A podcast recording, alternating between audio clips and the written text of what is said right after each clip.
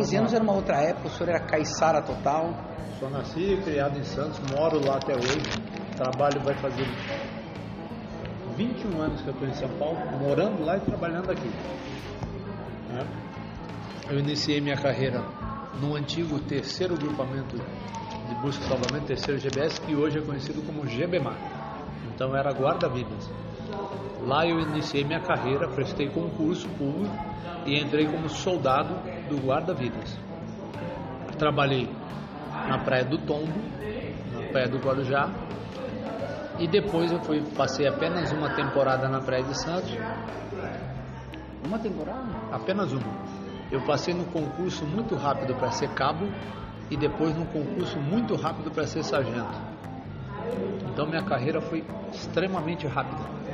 Com quatro anos e dez meses de polícia, eu já era terceiro sargento. Então foi super rápido. Eu entrei como soldado, com dois anos e nove meses eu era cabo, com quatro anos e dois, Dois anos. dois anos e nove meses eu era cabo, Tre- Alguns são de três anos. É. Dois e nove. dois e nove meses. E com quatro anos e dez meses eu já era terceiro sargento. Isso contando com esses dois, dois Isso, anos. nove somatória total. Na, na soma, É. né? Ou Quatro seja, anos. quatro anos e dez meses de polícia, né? Trabalhando na polícia militar, ou seja, menos de cinco anos eu já era terceiro sargento. Então eu fiz uma carreira extremamente rápida. Bem teórica. É. Quem fez essa carreira também foi o Claudinei, né? O senhor Claudinei. Sim, Claudinei, Geraldo, que você conhece. Aliás, eu eu só dei sorte, cara. Eu só conheci gente. Tô aqui de. Que isso?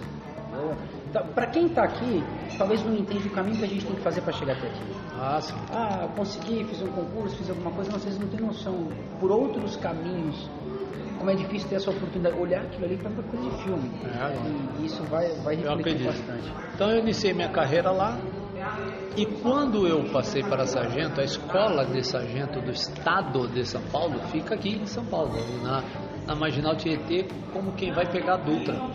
Tem ali a DPM, que é o clube, e eu fiz a escola de... Como é que funciona na Polícia Militar? Você faz um concurso, vai fazer a escola de seis meses para se formar sargento da polícia e depois você vai ficar mais seis meses em Franco da Rocha para ser sargento do bombeiro. Então o bombeiro, até ele se formar sargento do bombeiro, ele leva um ano. A polícia militar, seis meses. Ele só precisa fazer a, o escola de sargento da polícia. O bombeiro, por pertencer à polícia, você tem que fazer dois cursos. Você primeiro tem que se formar sargento. Aí você se formou seis meses igual todo mundo. Todo mundo agora é sargento. Só que por enquanto você só é sargento da polícia. Você não é sargento do bombeiro. Você não pode trabalhar no bombeiro. De polícia, assim, do, do, do ostensivo. Exatamente. Se você não fizer o curso de bombeiro, você vai trabalhar na polícia militar. Poxa, mas eu sou bombeiro há 10, 15 anos. Não, não importa. Você era cabo. Agora você é sargento. Quando você se formou sargento, você agora só fez o, o curso de formação de sargento Leva um ano. seis meses. Aí você sai como sargento da Polícia Militar. Ah, eu quero ser sargento do bombeiro. Então tem que ir para Franco da Rocha, lá onde tem a Escola Superior de Bombeiro, e ficar mais seis meses lá até sair formado sargento do bombeiro. Que no total daria um ano. Exatamente. Quando eu me formei, aí eu fui para o primeiro grupamento de bombeiros Cambuci. E lá fiquei 16 anos, trabalhando no primeiro grupamento de bombeiros. Lá minha grande, mais da metade da minha carreira foi toda lá no primeiro grupamento de Mais da bombeiros. metade? Mais da metade, porque são 30 anos, 16 foi lá. Entendeu? E aí eu fui ficando, fui ficando em São Paulo, onde estou até hoje. Por que E nessa- São Paulo? Por que não Santos? Então, é, é uma loucura. O quartel de Santos é do lado da minha casa. Se eu montar uma tirolesa, eu caio dentro dele. O pessoal tira sarro. Fala assim, "Mo- montar, da- eu moro no sexto andar, eu vejo o telhado do quartel. Fala, se você montar uma tirolesa, cai lá dentro. Aí você fala, meu, você é maluco? Faz 21 anos que você sobe e desce. É porque eu adoro a loucura de São Paulo. Eu sou meio. não bato bem das ideias. E eu, e eu gosto da adrenalina, fui viciando nessa coisa de ocorrência. Aqui eu aprendi demais, demais. Aqui eu tive grandes professores que você conhece, como nós falamos aí, Claudinei, Geraldo, E muito, muito, nem vou falar nome aqui porque são lendas do bombeiro, são caras que fizeram nome, que foram meus professores, que me ensinaram demais. E eu fui me apaixonando em ocorrência. Eu já peguei a maioria das ocorrências você possa imaginar. Já pulei de viaduto junto com suicida, por exemplo, viaduto Santa Efigênia. Já... Transporte. É, é, nós temos uma técnica para isso. Pessoas que controlam a sua descida. Ah, Entendeu? Então você desce mais suavemente, que é o chamado é, salto do suicida. é pesado. Sim, sim, sempre vai ser. Mas tem um certo cuidado. Então já pulei no rio Tamanduateí amarrado para pegar pessoas, ou seja, já fiz tudo que você possa imaginar. Mas, é, mas com equipamento adequado? Tudo com, sem? equi- tudo com equipamento. Tudo aqui treinado, amarrado, equipado, com outras pessoas cuidando de você. O bombeiro ele nunca trabalha sozinho. A cena que as pessoas veem muitas vezes na televisão é de um bombeiro executando, mas por trás dele você tem uma equipe cuidando dele. O bombeiro, dentro do corpo de bombeiros, o bombeiro que ele trabalha sozinho muitas vezes, entre aspas, mas ele inicia a ocorrência sozinho, é o guarda-vida. Porque o guarda-vidas ele vê a pessoa se afogando, ele comunica via rádio central que ele está indo fazer um salvamento e precisa de apoio, mas até esse apoio chegar, ou muitas vezes ele, ele está sozinho. Então ele entrou, viu uma pessoa se afogar, pegou e tirou. Mas nós que somos de São Paulo, ou grupamento de bombeiro normal, isso não acontece. Sempre você tem uma equipe, uma guarnição na viatura, que no mínimo ali tem três pessoas. Então o seu trabalho é em equipe. Diminuiu a quantidade de pessoas por viatura. Sim, Isso foi inteligente? Tem a ver com os equipamentos, com o custo? Ah, na Se ver- não quiser responder essa pergunta também. Na verdade, assim, é uma, é uma pergunta bem complicada de responder. Ela envolve a questão política. Nós pertencemos ao Estado de São Paulo. Nós temos um governador, nós temos um secretário de Segurança Pública e quem define se vai ter concurso, se não vai ter concurso, se vai aumentar evento, são todos eles, junto com o comando geral, junto e aí a decisão é envolve uma série de coisas, desde salário, dinheiro para pagar todo mundo, ou seja, é uma questão muito complexa, né? Porque você tem tanto que hoje está crescendo cada vez mais a questão do bombeiro municipal. Então você tem muito hoje bombeiros municipais. Você vai pegar se- exatamente para ajudar no efetivo do corpo de bombeiros militar. Não, o horário você já se ferrou, já são 9 horas.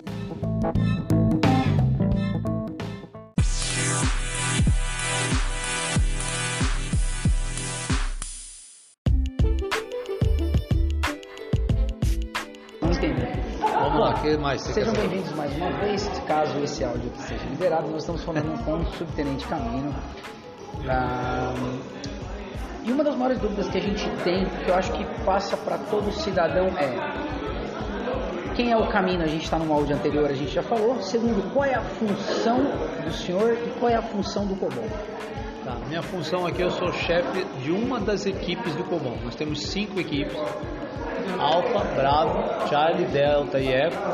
Eu sou o, o chefe de uma dessas equipes, onde eu coordeno sargentos, cabos e soldados que trabalham junto comigo.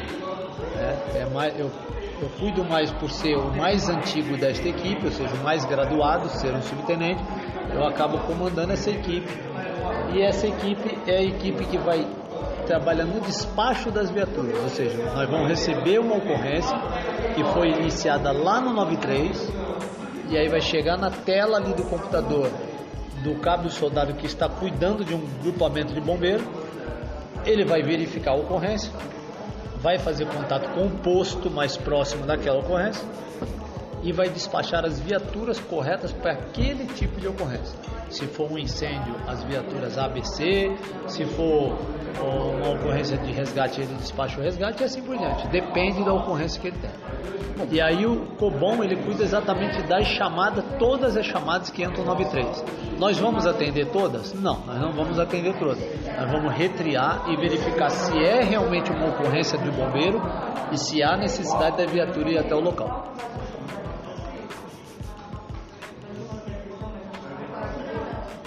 Gostei dessa, disso. Vamos atender todas?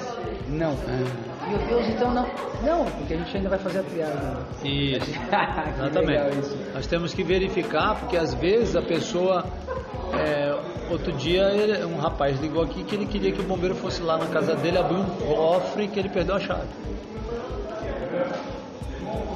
Então, não é uma ocorrência de bombeiro. Não, Isso não é uma emergência.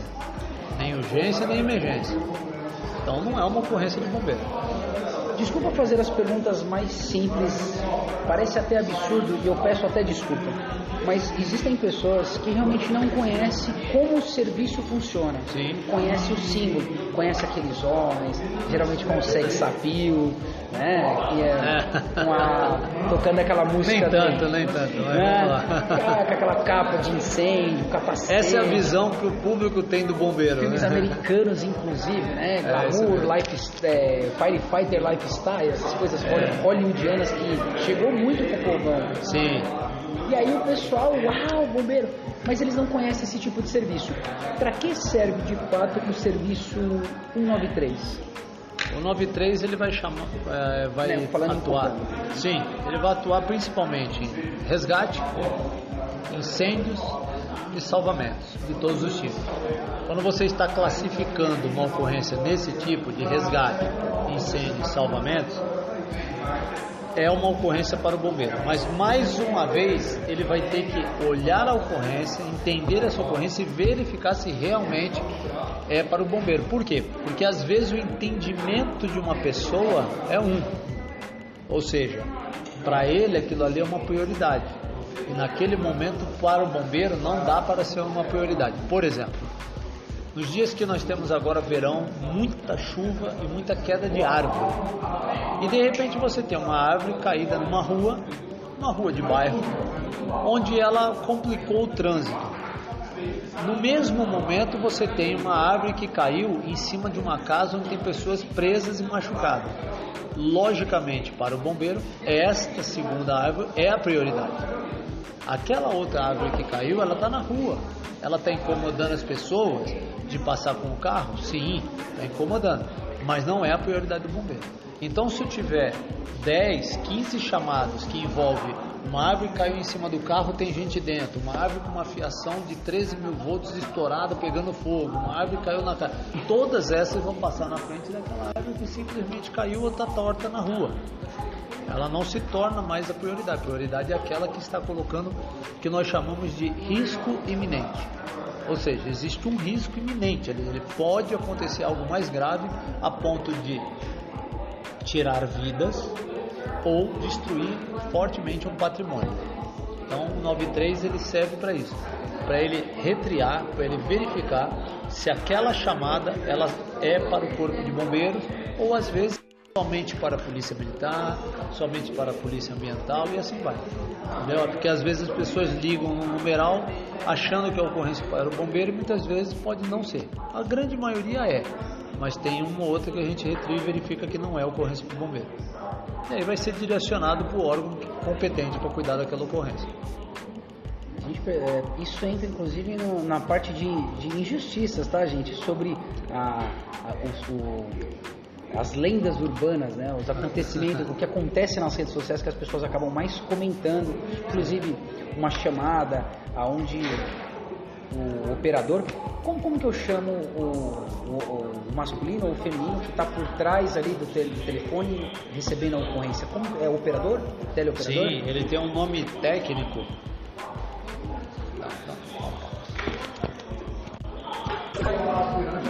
Então, é, nós temos aí o controlador da rede rádio. Ele é que vai estar verificando qual foi a chamada, ou seja, qual foi a ocorrência que foi gerada lá no 93, vai entrar na região do despacho de viaturas e o controlador de rede rádio vai mais uma vez fazer contato com o solicitante, ou seja, que a pessoa ligou, para ter certeza das informações ou para colher informações novas, que isso enriquece mais dele, de que viatura que vai, quem são as pessoas que ele precisa informar para dar um melhor atendimento para aquela, aquela ocorrência que está acontecendo no momento. são os controladores. Até tem um caso na internet, gente, depois eu vou até perguntar a opinião do senhor. Rolou um, rolou um vídeo somente dos áudios, a pessoa foi extremamente grosseira, entra nessa parte da injustiça. Ah, caiu a árvore. Não, mas aí quem tem que ver é o sistema de trânsito, não é só o bombeiro. Peraí, tem outros órgãos, outras instituições que tem que ir lá e resolver isso. Ah, bom, a gente falou sobre o serviço 93, uma excelente resposta. Agradecer mais uma vez aqui ao subtenente. Como funciona essa coisa? Tô desesperado. Minha avó acabou de entrar num processo de parada cardiorrespiratória. Meu filho acabou de fraturar a perna. Eu nunca vi sangue na minha vida. Vou pegar o telefone desesperado. O desespero não vai me ajudar. Sim. Qual é o que, que eu tenho que fazer antes? Gosto muito de trabalhar com antes, durante e depois. Tá. É, o pré-evento, o evento e o pós-evento. O que, eu tenho que fazer antes de pegar meu telefone e ligar? Porque dá pra ver que isso atropela muito o serviço e complica a vida do controlador rede rádio. Então, para facilitar a vida de todo mundo, pra gente conhecer o sistema, eu tô desesperado, eu tô, mas se eu não tiver essa informação, a ocorrência vai demorar mais. Sim. O ideal, Marcelo, é que a pessoa que ligue, ela, ela que está ali na ocorrência, nem sempre consegue fazer isso, mas o ideal seria aquela pessoa mais fria, mais calma. A gente fala fria no sentido de que muitas vezes é um pedestre que está passando, é uma outra pessoa que ela consegue às vezes se manter é, mais concentrado no que está acontecendo. Né? Porque muitas vezes a pessoa que está totalmente envolvida, vamos colocar a seguinte situação: eu estou em casa e a minha mãe entrou em parada cardíaca. Não é a mesma coisa. Por mais que eu seja bombeiro, é a minha mãe. E aí você entra totalmente no lado emocional. O que, o que todo mundo acha que por ser parente ou estar tá próximo, na verdade é pior. Muito pior. Né? Tende a é ser um fator mais negativo do que positivo. Exatamente. Então, é, qual é o ideal? A pessoa que está ligando, tanto para a Polícia Militar o 90 quanto o 93, ela tentar passar o maior número de informações possível. Desde o ela local. É, na verdade, quando ela entrar na, na, na chamada e ela for atendida, o atendente do 193 ou 190, ele vai direcionando essa pessoa com perguntas. Então, pera lá. Antes de eu ligar, eu preciso entender, pelo menos onde eu tô. Sim, é isso. Primeira Porque coisa. Mitos das redes sociais. Pelo meu, pelo meu celular, o corpo de bombeiro consegue me rastrear? Na verdade, hoje em dia, com ah, os tipos de programas que tem e tudo mais, a gente pede a sua localização. Mas não é que o bombeiro mas isso é um processo mais demorado. Sim. Então o ideal é que você saiba onde você está, que vai ser mais rápido do que, do que fazer a Com solicitação. certeza, com certeza. O ideal é que ele saiba aonde ele está. Então, hoje com o advento da tecnologia, isso tem nos ajudado bastante. Porque aí, através até do, do WhatsApp, que muita, muitas pessoas usam, ela manda a localização. Quer um exemplo? Perdido em mata. Você tem um cara perdido na mata, ele não tem um endereço, rua com número. Então aí ele começa a dizer tudo o que aconteceu. Olha, eu entrei na trilha tal, nós estamos em tantas pessoas, é, nós andamos desde a ta- tal hora, nossa ideia era chegar na cachoeira tal, a gente se perdeu. Aí, se ele tem condições de usar o celular, o que, que ele faz? Ele manda a localização dele. E aqui nós temos condições de verificar, passar para as equipes de busca e através daquela localização ir atrás dele. Mas na, nas ocorrências corriqueiras, porque essa, essa aí não é uma ocorrência que nós temos toda hora, não é tão corriqueira, o perdido em mato, mas acontece bastante, principalmente no período de verão, que é quando a galera gosta de passear, de ir na- nas cachoeiras e tudo mais. Mas o normal, o que, que é? Primeira coisa, a pessoa tentar se acalmar, dizer o que está acontecendo e principalmente aonde ela está. Porque aí eu preciso direcionar a viatura para o endereço que ela fala. Então a pessoa vai te perguntar que cidade você está falando.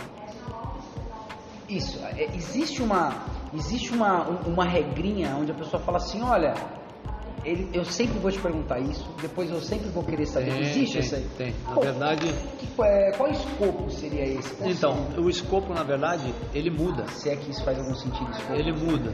Ele muda. Na verdade você tem lá uma árvore de decisão. Árvore de É, decisão. uma árvore de decisão. Então, na verdade, o que que essa árvore de decisão é? São perguntas chaves. Ou isso. Isso. Aí ou é isso ou isso. Se for Isso. isso, é sim, isso, não. Exatamente. É sim vai para a próxima pergunta. É não, vai para outra. É uma árvore de decisão, é isso mesmo. Mas a primeira coisa, ele vai pegar os dados, ou seja, endereço, qual é seu nome, o que está acontecendo. Tá? E, identifique-se. Exatamente. Quem é que certo? É, ide, identifique-se. E com N? Nossa, não, não lembro. Identidade. Ide, é, identidade. Identifique. Olha, só com um coração muito bom mesmo, que o cara vai, ai, isso aqui tá de sacanagem. então, você vai ter essa área de decisão e direcionar até chegar na ocorrência. E depois ainda vai ter uma retriagem. Então, alô, é, Corpo de Bombeiros Emergência. Isso. Eu tô... Qual a sua, qual sua ocorrência? Ah, O que está acontecendo? O que está acontecendo? Aí ele falou, ah, estou com uma pessoa atropelada, então o senhor está no local? É o verdade, está é, bombeiros qual a emergência? Isso. Começa com essa pergunta, qual é a emergência? Bombeiros emergência. Então, primeiro de tudo, qual é a emergência? Por, que- por que, que é importante saber qual é a emergência? Porque eu preciso Porque- da viatura específica. Porque aí eu vou direcionar a sua ocorrência para aquela viatura, para aquele tipo de atendimento. Então eu Vai preciso saber. É, viatura. é incêndio? É resgate? É salvamento? É um animal preso numa lança? É uma árvore que caiu? Ou seja, tudo isso vai definir. né? Ou seja, que viatura eu mando? De que região? Tudo isso para que eu possa direcionar todas as perguntas e também para o local mais próximo que tenha o posto de bombeiro mais próximo para te atender. A forma mais racional, se eu conseguir entregar essa mensagem para uma maior quantidade de pessoas é qual é a emergência? Você vai contar o que está acontecendo. Isso. Depende, né? É muito dinâmico isso. Mas eu preciso primeiro saber qual é o local, não, não que tem a triagem. Então, na verdade, a- os principais ali, o que está acontecendo, qual é seu nome, os dados de informação e aonde você está. E aí a, a viatura tem que chegar lá. Então, além disso, ainda tem que dizer, que, é, tem que me identificar, Isso. certo? Sa- é, esse aqui, O seu número aparece automaticamente, a gente já vê. Quando você ligou, o número aparece depois automático vem, lá. vem o ID, certo? Isso. Depois desse processo. E aí geralmente vem o número de telefone, pode ser barra celular. Isso. é, depois disso. Nome da pessoa que está ligando, a gente procura Para confirmar, né? Para confirmar, às vezes está no CPF do Que é o nome do solicitante, né? Quem Se sou- não bater, o celular é do meu pai, da minha mãe, e ele não contar essa. Não, até aí não tem problema. Até Na verdade, nós- nesse primeiro momento, nós não vamos nos preocupar com isso. Não. Nós vamos preocupar apenas com o seu nome e pegar o número do celular que você está ligando. Quer Se dizer- tiver mais algum contato, o telefone fixo, por exemplo, ah, passa também o fixo. A gente acrescenta mais um telefone ali para. As pessoas, as pessoas distorcem tudo, né? Deixa eu só. é. Então vamos ser direto. Ah, então ah, eu vou ter que. A pergunta inicial vai ser qual é a emergência. Por quê? Porque é necessário adicionar, a, a- a direcionar a viatura, saber qual é o posto de onde está essa viatura, qual é a equipe, qual é a prioridade. Segundo, vai pedir para você se identificar. A pessoa continua na linha depois disso, fica, porque pode ser que haja um retorno. Na- a partir do momento que gerou essa ocorrência, dependendo do tipo de ocorrência, vamos quer um exemplo? Bebê aquela atendente vai passar para um supervisor, que geralmente é um bombeiro mais graduado, e ele começa pelo telefone orientar a pessoa do que ela deve fazer. Pode ser o atendente também que faz isso? Pode. Pode ser o próprio atendente, desde que ele tenha conhecimento suficiente para de resgate, primeiros socorros, o que acontece aqui, porque todos são treinados, ela começa a ensinar o pai e a mãe a fazer a manobra. Porém, a ocorrência já foi gerada. Então ela tá ali no telefone, falando com o pai, com a mãe, com o parente, com, com quem está com o bebê, mas a pessoa às vezes fica apavorada, ai, manda a viatura. A viatura já está indo, entendeu? Já gerou ocorrência, o despacho lá do outro lado já foi, o controlador da rede rádio já mandou viatura, mas mesmo assim a gente está no telefone para quê? Para tentar salvar a vida daquele bebê, para que o pai e a mãe consigam desengasgá-lo e a chegada do bombeiro vai ser só um acréscimo. Né? Mas na verdade a gente continua muitas vezes com ele na linha, E a tentando, linha fica. fi- é, fica o tempo todo até conseguir reverter a situação. A mesma coisa uma parada cardíaca, por exemplo. Ensinar a é pessoa a fazer, é, a- a pessoa tentar fazer uma massagem, ensinar e assim por diante. Pergunta clássica: é, Se eu avisto uma viatura, eu posso pular na frente da viatura e sair pedindo ajuda ou é necessário discar 193 primeiro?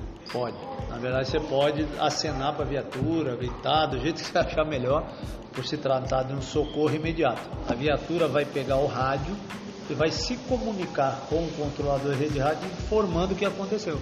Olha, nós estamos no endereço tal, fomos solicitados aqui pelo senhor Massaro, ele é bombeiro civil, está aqui realizando uma manobra de Hamilton, ou acabou de realizar, ou então uma pessoa com fratura, qualquer coisa, qualquer que seja emergência, e aí a viatura vai parar e vai atender a sua ocorrência para você. Ele simplesmente vai fazer um contato dando ciência para a gente, porque aí vai ser gerado um talão de ocorrência, ou seja, ele tem um número, um endereço que vai ficar gravado que aquela ocorrência foi atendida com a viatura tal, a pessoa, a vítima com o RG tal, e assim por diante.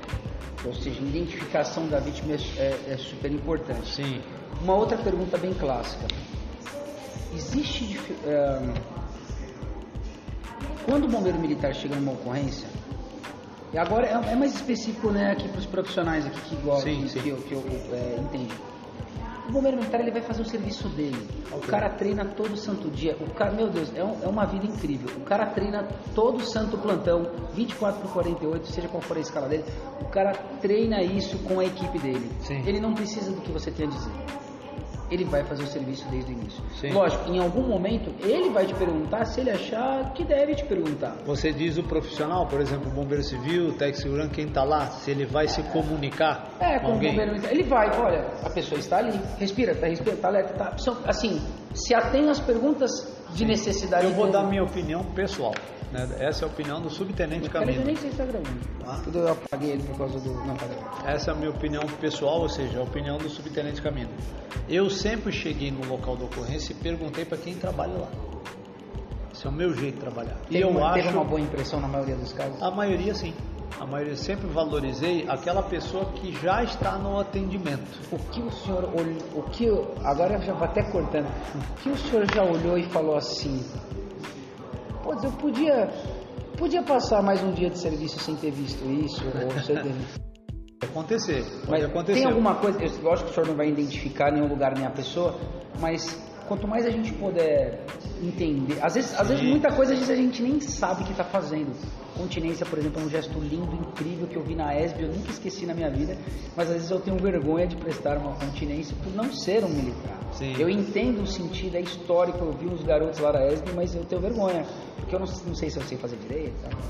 É, na verdade, é, Se você se sente assim também, é uma questão muito pessoal, né? É, você vai ter pessoas que chegam na ocorrência e querem e se preocupam somente com o atendimento e acabam entrando, ignorando até quem está ali, quem trabalha ali. Isso é um, um jeito individual. É, o meu jeito de trabalhar e muitos que eu trabalhei, a gente sempre teve a humildade, eu acho que essa é a palavra correta, de chegar para quem está lá trabalhando no dia a dia, que conhece muito mais do que eu aquela edificação, pegar a informação com ele. que se pudesse dar uns cascudos, tem autoridade para fazer. né? Puxar a orelha tem autoridade para fazer. Às vezes você vai chamar a atenção de alguma coisa errada. Ou Mas seja, eu- não faz. Você imagina se o pessoal Mas fosse eu ia acredito que a maioria das pessoas não estão ali para errar. né? Eu estive na ocorrência da, do Museu da Literatura. Tudo bem, querido? Tudo bem? Bem? Senhor Ronaldo Pereira da Cruz, tudo bom? E aí é, eu estive lá onde infelizmente aquele bombeiro civil faleceu, Ronaldo Pereira da Cruz. Ronaldo Pereira da Cruz. Eu fiz uma homenagem para ele, fiz um vídeo voltando da ocorrência de madrugada. Tá no meu Facebook há muito tempo isso, né? Na época eu voltei e prestei uma continência em homenagem a ele. Tá? O meu respeito por ele. Por quê? Quem é que sabe da ocorrência? Só quem estava lá. As pessoas gostam muito de comentar, de falar, de criticar. Eu aprendi uma coisa logo que eu entrei no bombeiro, principalmente com os mais antigos, que a gente fala muito nisso, que a gente não deve comentar a ocorrência. Eu não sei o que, que o Ronaldo Pereira da Cruz passou naquele momento. O que, que aconteceu naquele momento. Eu posso supor. Ah, eu acho que ele fez, mas o eu acho não é a certeza. Ele salvou várias vidas. Isso, Ele, é- ele tirou várias pessoas de lá. E voltou, pelo que eu sei, para tentar combater e fazer a função dele como bombeiro civil.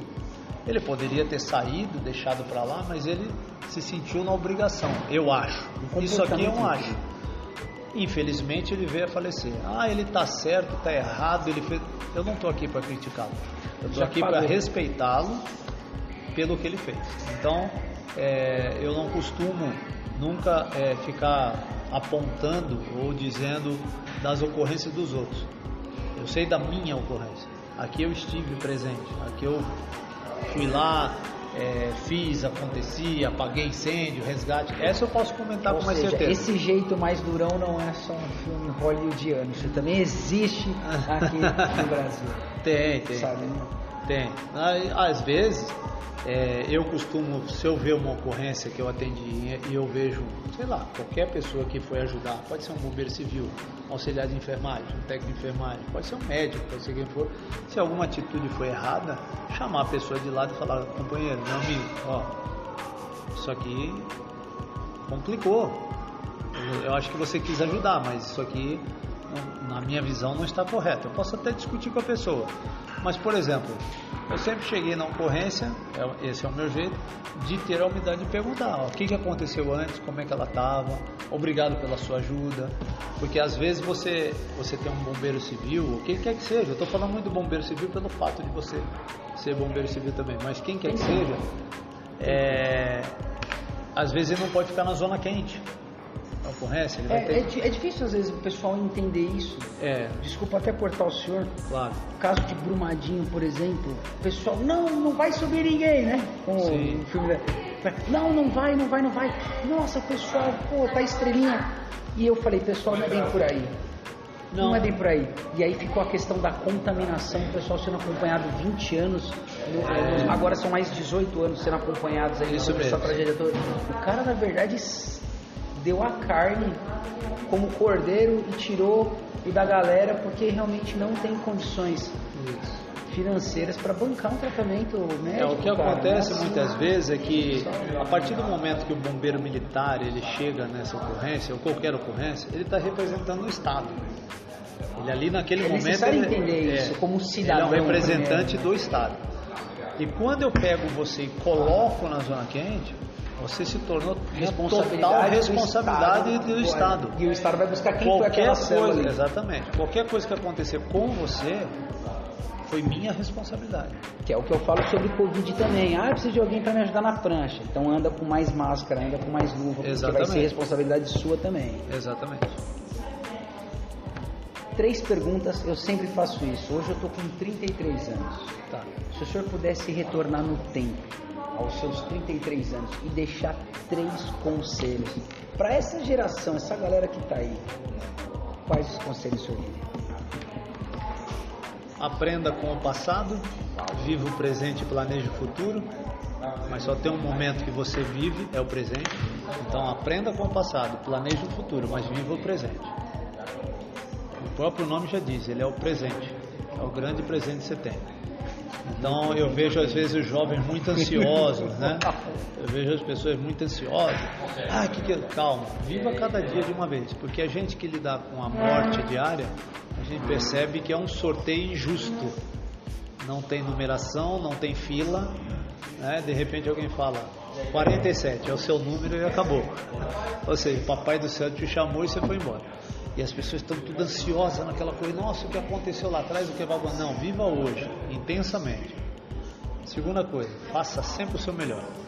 Você nunca vai se arrepender de ter feito o melhor. Então eu falo uma frase que eu usava muito, uso até hoje, né? Você nunca tem uma segunda chance de causar uma primeira boa impressão. Eu vou repetir, você nunca tem uma segunda chance de causar uma primeira boa impressão. Então quando você chegar, chega com toda a vontade do mundo. Eu vou atender uma ocorrência, chega com toda a vontade do mundo, faça o seu melhor, dê 150%, não dê 100%, dê 150%, porque você nunca vai se arrepender de, ser feito, de fazer o seu melhor. O resultado é sempre positivo? Não, não, nem sempre. Tem horas que você vai perder uma vida, tem horas que o resultado não vai ser, mas você tem que encostar a cabeça no travesseiro e dormir tranquilo com a certeza de que você fez o seu melhor. Nem sempre eu consegui salvar uma vida, mas eu tenho certeza que eu fiz de tudo para salvá-la. E isso ninguém tira. Que se chama a paz da consciência. Você dormir tranquilo e dormir com paz de que você fez o seu melhor. Tá? E o final, a terceira, é, ame você em primeiro lugar, mas não deixe nunca de amar os outros também. Então, se ame, porque o fato de você estar vivo respirando é uma oportunidade que Deus te deu, mas não deixe de amar as pessoas. Porque a partir do momento que você se tornar totalmente técnico e frio, aí você deixou de ser um bombeiro. Aí você é apenas um robô programado para fazer uma atividade. A grande diferença nossa para um robô é que nós temos a emoção, o coração também penso assim. É, nós temos ali um sexto sentido. Não trocaria uma câmera de vigilância por um policial ali de serviço, com então, qualidade na, de vida. É, eu acredito que nós nunca seremos substituídos, porque o robô ele nunca vai ter o sentimento do ser humano, a empatia. Eu olhar uma vítima e saber, puxa vida, é um ser humano que nem eu. Eu posso imaginar o que ele está sentindo, então vou dar o meu melhor. Então, em primeiro lugar, se mas nunca deixe de amar o próximo. Agora essa é uma pergunta mais pessoal, tem a ver mais, mais, comigo, né? Nem tanto que eu escuto. Alguns profissionais a gente consegue conversar sobre ocorrências que foram mais difíceis pra gente. Apesar de parecer distante, em alguns momentos as nossas profissões parecem muito parecidas, mas ainda está distante. Uh, estado, privado, enfim, sim, sim. investimento, né? Em momentos difíceis, nos piores momentos que o senhor já teve, que o senhor passou, qual foi o primeiro passo para sair daquilo? Qual foi a primeira atitude? Você fala assim, ó, se tudo der errado, in case of shit, broke the glass. Num caso muito ruim, qual foi o primeiro passo? Thomas Edison dizia que no escuro você só precisava enxergar o primeiro degrau e assim você sobe a escada. Sim. Qual, qual foi esse primeiro degrau? Olha, o que, o que nós bombeiros fazemos diariamente é o que acaba respondendo a sua pergunta. Qual é o diferencial nosso, digamos assim? Treinamento. Nós treinamos, treinamos, treinamos, treinamos, treinamos, treinamos exaustivamente e muitas vezes ainda erramos. Aí vamos lá, treinamos, não treinando não. O treinamento é para você tentar chegar à perfeição. Você nunca vai chegar. Então, no momento mais difícil, eu tive que primeiro me acalmar, ter a frieza e a calma para resolver o problema e utilizar tudo aquilo que eu aprendi. Porque existe uma diferença entre o medo e entre o pânico. O medo sempre tem que existir, porque o medo me, me controla. O medo me faz ser ser humano. O medo me faz chegar até um ponto de eu falar: opa, aqui não está legal, eu posso morrer. O pânico é o descontrole do medo. O pânico é quando eu entro em desespero e aí eu perdi o controle daquela situação. Eu não devo chegar no pânico. Mas o medo, todo bombeiro tem medo. Se ele perder o medo, ele vai morrer. Ele perde o cuidado com si próprio e com os outros. Tive esse problema. Eu era um suicida. Falo isso sem problema nenhum. Eu era um suicida. Ah, só que na minha forma de criação, eu não aceitava um suicídio. Então uma ocorrência é sempre bem-vinda. E muita gente não sabe disso.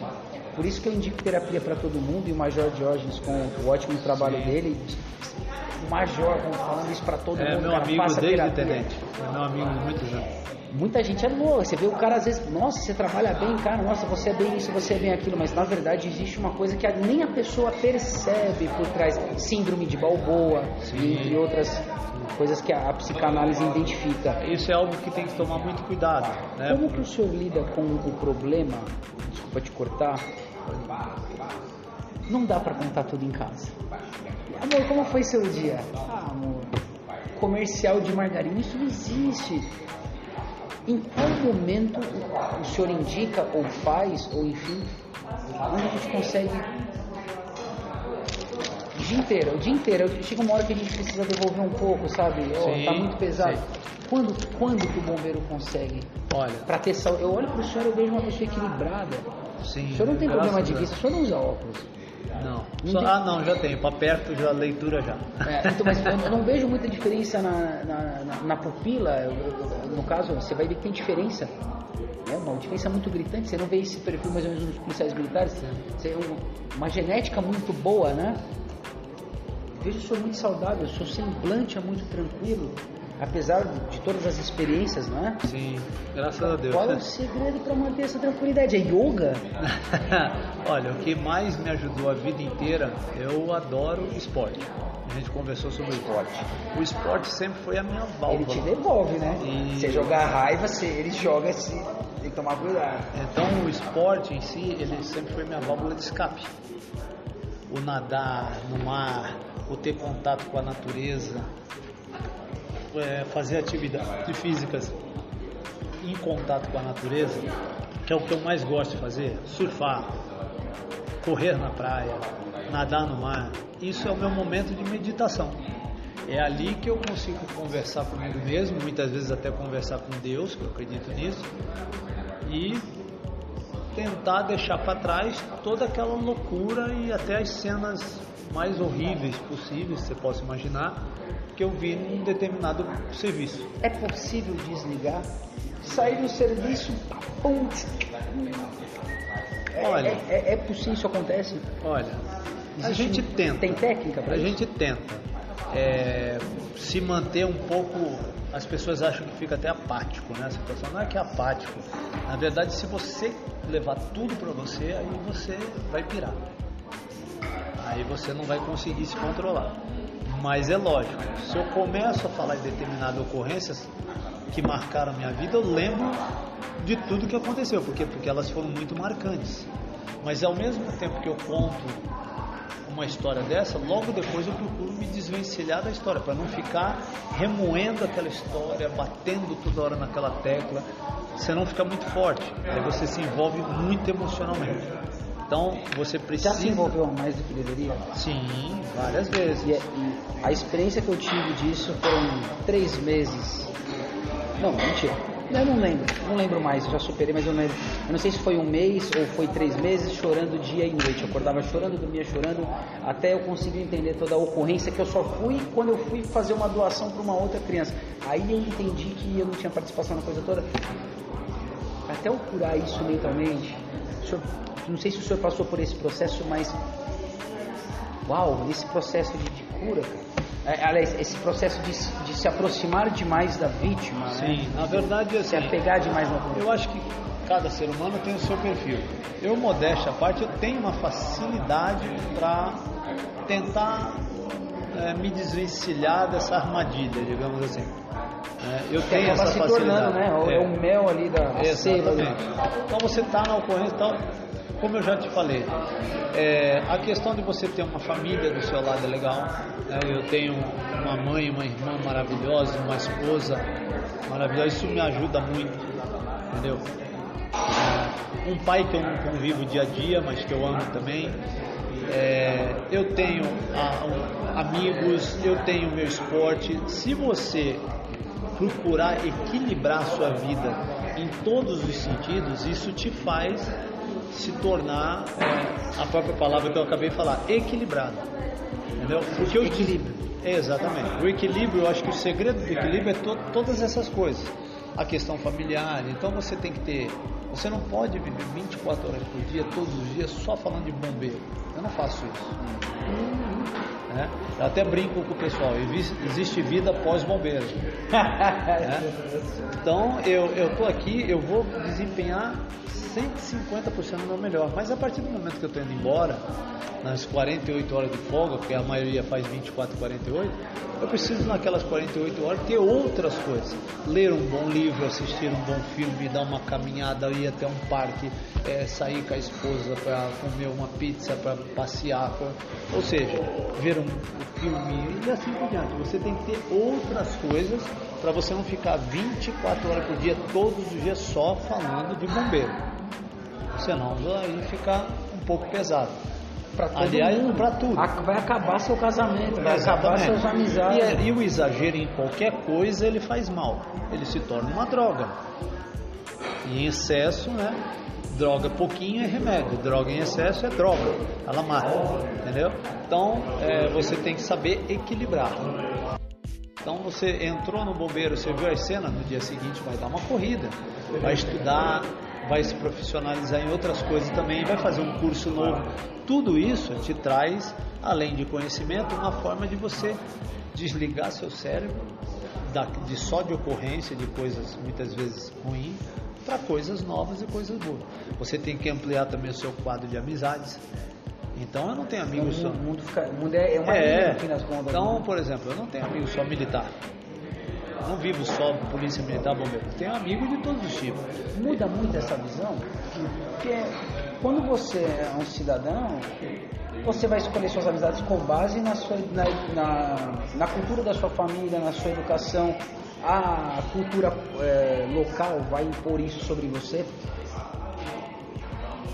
É muito difícil hoje, pra um, pra um, no caso, um bombeiro militar conseguir se relacionar com as pessoas no dia a dia. Porque então, sempre tem um que faz. Um, tá, fala, eu acho que isso vai muito da questão de escolha. Ah, eu sou uma pessoa que me relaciona muito fácil com os outros, porque eu sempre gostei de bater Comunicação, papo. De... ser gentil, uma coisa. É, então, é. Uma rede de amizade. É, lógico, sim, é verdade. Mas é, é, eu acho que volto de novo no que eu acabei de falar. Converso Você... até com um cachorro, mas nunca me pagaram um cafezinho.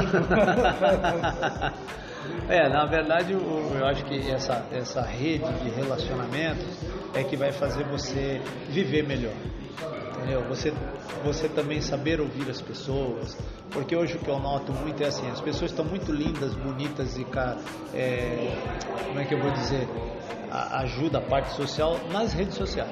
Na hora que ela tem que fazer na prática, ninguém ajuda ninguém. E aí isso se torna muito frio. É muito fácil postar uma foto, replicar um vídeo, mas eu quero saber se no dia a dia você segurou a porta do elevador para a velhinha, ajudou ela a carregar o carrinho, se você segurou a compra, se você abriu a porta para alguém, se você foi educado, se você falou bom dia, boa tarde, boa noite. E são pequenas ações que não é para todo mundo te aplaudir, é não. simplesmente pelo prazer de interagir de forma exatamente, positiva. Exatamente. Tem, às vezes eu vejo pessoas frustradas, porque às vezes até receberam um xingo, alguma coisa por ter tentado, mas a vida é isso. É, sim, lógico. É, na verdade, quando eu acho que aqui vai um conselho, você não tem que esperar a retribuição do outro. Você tem que fazer o seu melhor entendeu? Você imagina quantas vidas eu, junto com a minha equipe, com todo mundo que eu trabalhei, já salvamos pessoas que a gente nunca mais viu. Quantos a gente bombeiros não... é necessário para ajudar uma pessoa? Vai depender do tipo de ocorrência. No mínimo. No mínimo três. Isso sem falar no telefone. Exatamente. Sem falar no telefone, motorista, o pessoal. Aí tá você já está falando que passou pelo menos numa, na mão de umas oito pessoas. Só nessa brincadeira, oito Só. pessoas para ajudar uma é, pessoa. É Às vezes as pessoas querem fazer coisas boas, mas elas querem fazer um banquete para um milhão de pessoas famintas. Enquanto na verdade tinha que jogar no mesmo nível. Às vezes o cara só quer seu relógio. Às vezes ele só quer seu anel, ele nem queria levar o dedo junto, ele só queria o anel. E a gente, para fazer coisa boa, a gente às vezes quer fazer uma estrutura muito grande. Isso é impraticável. É verdade. Bem Como encontrar esse equilíbrio do que a gente pode fazer o hoje, o agora? Porque todo mundo acha que se sair fazendo bem, é 880, né? O cara vai ficar pobre. Falar, ah, meu, se eu parar para dar uma moeda para cada pessoa que eu vejo aqui na rua, também eu vou ficar pobre. Como? O principal é você não querer abraçar o mundo. O principal é você saber aonde é o seu mundo e até onde você consegue atingir. Lógico que você pode aumentar o braço quando você tem a ajuda de outras pessoas, mas você tem que tomar muito cuidado. É, a primeira coisa que eu falei lá atrás, em primeiro lugar, você precisa se amar. Você precisa gostar de você mesmo. Porque a partir do momento que eu abdico até a mim mesmo só para cuidar do outro, ao meu ponto de vista, isso não é bom. Ah, mas é lindo de se ver a caridade de alguém que abdica ele mesmo, mas Pode até ser necessário, mas é impraticável. É, não, eu não acho que seria o ideal. Porque se você está vivo, você respira, você tem saúde, isso é importante você cuidar. Deus também te deu isso. Também, também cuide disso. Exatamente, cuide disso. É egoísta isso? Não, nem um pouco. Eu acho que esse é o ideal. Você precisa se amar para que todos também te amem. Primeira coisa, você precisa se amar. Aí você distribui esse amor para os outros sem ter que abrir mão da Mercedes. Exatamente. É isso? Da, é. Do, da, da, BMW. Você não, logicamente... Na verdade, você pode sonhar com o que é melhor, porque o sucesso, a palavra sucesso, ela é, totalmente indefinida. De repente, para mim, sucesso é lá no interiorzinho, num sítiozinho bem simples, com um riacho que passa do lado e eu vou pescar. Pronto, sucesso. Mas tem gente que quer ter um helicóptero à disposição e sucesso para ele é isso aí. Tá bom, vamos respeitar cada um no seu quadrado. Ele tem milhões de dólares, ele tem dinheiro investido na bolsa, sensacional, é muito bom. A gente precisa de para pagar a conta. Subtenente, vou mania Sim. chamar de sargento. Desculpa, o Não pessoal chama ele de sargento o tempo todo. Não tem problema. Subtenente, hoje a palavra de ordem para os profissionais é humanização. É a capacidade de se autorregular. Sim. É a capacidade de entender que o senhor tem uma opinião e eu tenho outra. É a Sim. capacidade de, de entender que eu tenho que ter mais coragem para ouvir a opinião de alguém do que para dizer a minha. Isso. Pergunta: como o senhor consegue se controlar partes boas e ruins para ter um ambiente mais harmonioso? Lógico que uma coisa é o cargo, a outra coisa é o comportamento humano. Todo mundo suportaria 100% do, do subtenente? Não, não, é, realmente é, nós temos cargos e funções aqui dentro que não é para todos, por isso que nós temos poucos em determinados lugares. É, desde um comandante, hoje você tem um comandante no Corpo de Bombeiros, ele é a mais alta autoridade, e assim por diante. Mas se fosse para dar um conselho, ouça mais, fale menos. Eu acho que isso é para mim. É. Não, não, não, não foi não, não é para você. não. Tá rindo aqui, tá Tá? Não, não é para você. Mas como ser humano, as pessoas não estão escutando realmente o que os outros querem dizer. E aí você, cria, você tem que criar empatia. É lógico que eu não era assim quando eu entrei. A idade vai chegando, o tempo, a, a experiência vai te dando cada vez mais bagagem. E aí você vai conseguindo tomar decisões de outra forma. Então, principal, ouça mais e respire antes de responder. Porque muitas vezes se você agir só pela emoção do momento, você vai errar. Então você precisa ouvir o que o outro tem a dizer, respirar, raciocinar um pouco sobre a sua resposta e sempre com a intenção de ajudar. Se você tiver sempre a intenção de ajudar a outra pessoa, você já está com 80% do problema resolvido. Agora, se você, enquanto a pessoa está falando, você já está preocupado em desenvolver uma resposta para contrariar aquela pessoa, você não está nem ouvindo o que ela falou, Nem uma coisa e nem outra. nem outra, e você já está atropelando aquela pessoa em vez de ajudar. E aí, logicamente, se eu fosse um. Eu não sei se essa palavra ofende, né? me perdoa se eu falar besteira. Como eu não sou um subalterno do subtenente aqui, eu não tomei um tapa na orelha, né? Porque tenho muito desses comportamentos que eu ainda estou Ah, trabalhando ainda. Está ótimo, está ótimo. A gente sabe que é muito difícil é, produzir algum tipo de conteúdo que, que seja honesto com as pessoas, que a gente tem algo para dizer, olha, isso realmente foi feito, não é só o que eu estou dizendo. Percebe que tem alguém de referência que conquistou algo que você não conseguiu, você não conseguiu sair nem do saco de feijão. Quem dirá ir pro tutu. Quer dizer, você não fez nada, não virou, não vi- não virou nenhum prato ainda, você está muito aquém. Ah, mas E quem falou isso são pessoas que sentem na pele há mais de 16 anos. 16 anos foi só para fazer metade da carreira em Santos. sim, eu tenho 25 anos de bombeiro. São 25 anos, 16 foi só em Santos, é isso? Ou 16 foi em São Paulo? 16 foi só no primeiro grupamento de bombeiro. Foi, só- o 16 foi só no primeiro, tá aqui. É. ó. Tem- algum lugar. Em algum lugar, uma hora eu acho. Tá. 16 anos foi só no primeiro. Exatamente. Tá, tá anotado. né? Praticamente 4 anos no GBMAR, 16 no primeiro grupamento e o restante agora para completar 5 anos aqui no Cobol.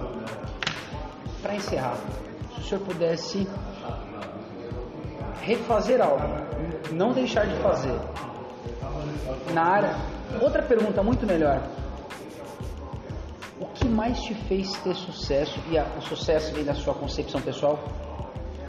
Foi o seu cargo, a sua patente, foi o seu comportamento humano, foi essa transformação que o senhor não nasceu pronto. Não, mas ainda estou em aprendizagem. Quando o senhor descobriu assim, né, cara, eu preciso evoluir nisso? Porque o segunda classe vem pensando assim. Sim. O, o primeiro também pensa assim. E agora? Como que a gente reconhece e fala assim, cara, eu preciso mudar? O Eu acho que. a- passa por isso ainda. Sim, claro. Eu erro sempre ainda, volta e meia estou errando, mas, mas com, eu acho que menos, a, com menos frequência, né? com menos frequência é devido à experiência, né? A experiência te faz errar menos. Mas eu acho que a palavra-chave do começo até o fim é humildade. O que, que é isso? A humildade é você saber que você precisa aprender com os outros e reconhecer os seus erros. E quando você errar, principalmente peça desculpa. É uma sensação maravilhosa, ao contrário do que todo mundo. pisar no senhor, ó, o senhor pediu desculpa, ela falou, e ela aproveita esse momento para te pisar como uma barata. Então, que pena, ela ela está sendo muito infeliz, você não. Tá vendo por que, que vale a pena você trabalhar e ter sua grana? Olha que resposta bonita. Então, Que porque pena. É muito humilhante para ela, não para você. A gente pensa que é o contrário. Poxa, eu pedi desculpa para ele, ele A me gente, humilhou. a gente, nós que estamos aqui, você que está ouvindo esse áudio, a gente vê a vida de baixo para cima e é o ângulo de trás para frente. É, exatamente. É de cima para baixo. A pessoa tem que entender que ali, naquele momento, eu pedi desculpa. Você me humilhou, coitado de você. Eu sou uma pessoa totalmente feliz. Eu acabei de pedir desculpa. Agora, se você tá cheio de raiva, se você precisa humilhar, se você precisa gritar, se você precisa xingar, poxa, que pena. Essa Você é uma- vai continuar infeliz. Essa E é eu vou viver feliz. Essa é uma das perguntas mais difíceis que eu vou fazer e tem a ver com o momento atual. Até que ponto vale a pena defender a sua razão, a sua cultura, defender o seu direito? Até que ponto vale? Pensa, nós estamos vivendo um momento difícil. Sim, Para muitas pessoas, algumas vão ter total convicção na carne disso e outras vão ter uma leve referência de um primo, de um parente, de um tio que conhece alguém. cara, eu acho assim. Até que uma- ponto vale a Uma coisa pena que a humanidade mostrou e com o tempo você É, percebe. Algumas pessoas acham que isso vai descer do carro com o distintivo na mão, outra. É, não, não é isso, peraí. Então, o que a pessoa tem que entender é que tudo nessa vida é se modifica. O que era correto há 50 anos atrás já mudou. Então, se Só tem você que se reinventar. é, você tem que sempre se reinventar. Então, você tem que sempre estar humilde para aprender. Isso foi desafiador para o senhor? Sim, para todo mundo eu acho que é. Para todo mundo acho que é, quer dizer, ainda é. Ainda é. Para o subtenente ainda? Sim, o subtenente. Porque eu tenho, eu tenho meninos que chegaram agora na minha equipe que têm 5 anos de polícia, eu tenho 20 anos a mais que ele. Mas eu aprendo com eles. Eu tenho que aprender, eles têm coisa, todo mundo tem alguma coisa para ensinar. Cara, isso aqui parece coisa de filme. Vocês não estão aqui para ver isso. Mas parece coisa de filme. Ah, o comportamento, o olhar, as marcas de expressão, cara, isso aqui parece coisa de coisa que a gente só vê em filme. Se você não viu isso pessoalmente, se você não viveu isso, você nunca vai entender. Mas é, eu acho Cara, que que tranquilidade, que paz para conversar. obrigado. Na Minha verdade, mente é eu, uma bagunça. Eu interrompo até o subtenente. Eu sou, eu sou pior que o Faustão, cara. Não precisa me tratar. Nossa. Não, mas sem problema. É, essa, essa questão de você ter a humildade de entender que todo dia você está em evolução e você precisa aprender é o que te vai fazer uma pessoa melhor. Porque a partir do momento que eu achar, não, eu sei tudo, aí não, aí eu tô perdido. Qual Eu sou pior- superior to- a todo mundo, aí eu tô perdido. Qual é o pior erro que um líder po- pode, pode não, que pode acontecer que um líder ele tem que, a gente nunca consegue resolver o erro, mas que ele tem que tentar limpar, ele tem que tentar reparar de alguma forma. Não Só- restaurar porque é impossível, Sim. mas qual é o pior erro que pode existir nessa relação? Na liderança, Na liderança. a soberba. Quando eu acho que eu sou o ser supremo, quando eu acho que eu sou aquele líder que sei tudo e não preciso de ninguém, ou seja, eu tenho a minha soberba. Se eu sou uma pessoa soberba, eu, eu estou no caminho do fim. É o contrário do que a pessoa acha. Se ela acha que ele é o líder, do conhecedor de tudo, que nunca erra, que ele tem que humilhar, que ele é melhor que todo mundo, ele não tem nada de líder. Eu lembro de uma vez, Ele só é um chefe, né? Que nem o pessoal fala. eu retornei num, num ambiente de trabalho que eu estava, não era de bombeiro, tinha me informado, e aí estava lá minha porta credencial, coisa mais linda do mundo. E aquele chefe tinha pisado muito em mim. E ele sacaneava pra caramba. Só que pra mim, em cima da minha moto, cada segundo é minha vida. Minha vida não vale uma caixa de pilhas. Minha perna, minha perna não vale. Então a sua entrega é importante pra empresa, mas a minha vida, a minha perna é mais importante pra mim. Sim. Só que eu não posso dizer isso porque, porque- enfim. E eu lembro que naquele dia eu voltei na empresa muito feliz e disse, olha, lembra que você fez isso comigo? E aí eu mostrei uma felicidade para dona da empresa, para dona da empresa. E aquele dia eu me senti um lixo. Porque eu percebi que foi a primeira vez e a última vez na minha vida que eu ia usar o símbolo ou alguma coisa para dizer que eu sou algo, que eu sou alguém. Até hoje, quando um policial me pergunta, eu falo, o que, que você faz? Mesmo numa abordagem, eu falo, eu sou, motor, eu sou motoboy. Até hoje eu não tenho coragem de usar um símbolo tão importante, que tem muito sangue, muita história, muita tradição. Primeira vez que eu estou contando isso. Foi uma coisa besta, uma coisa do dia a dia. O que você faz o quê? Falar, agora eu consegui. Sabe aquele orgulho? Sim. Mas foi uma soberba. Mas eu você, me mas um você, imbecil naquele mas você, Na hora. Mas você aprendeu uma lição. Sim. Isso é bom. Como é, como é fácil ser imbecil. É, mas é, eu já errei. Não humilhei, não joguei na cara, não xinguei, mas por dentro pra mim foi uma coisa muito forte. Por fora, com certeza, Mas você aprendeu a lição. Então isso é uma evolução. senti um lixo. É, Isso foi a evolução. Todos nós erramos e continua errando e vai errar. O importante é depois você perceber que errou também e se desculpar ou, ou aprender aquela lição para dizer, puxa, como Missão de subtenente a padre, né? Eu acabei de contar. Uma... Agora é o quê? 10 Ave Maria? Tô perdoado, não é isso? eu preciso ir embora. Obrigado. Muito obrigado. Tá. Para vocês que não conhecem aqui, ele tem 2 metros de altura, Ah. certos braços enormes, antebraços do Popeye. Né? Mentira. Não nada, pra deixar fora. Obrigado, de verdade. Ser Eu assim. Valeu. me sinto honrado. Até a próxima.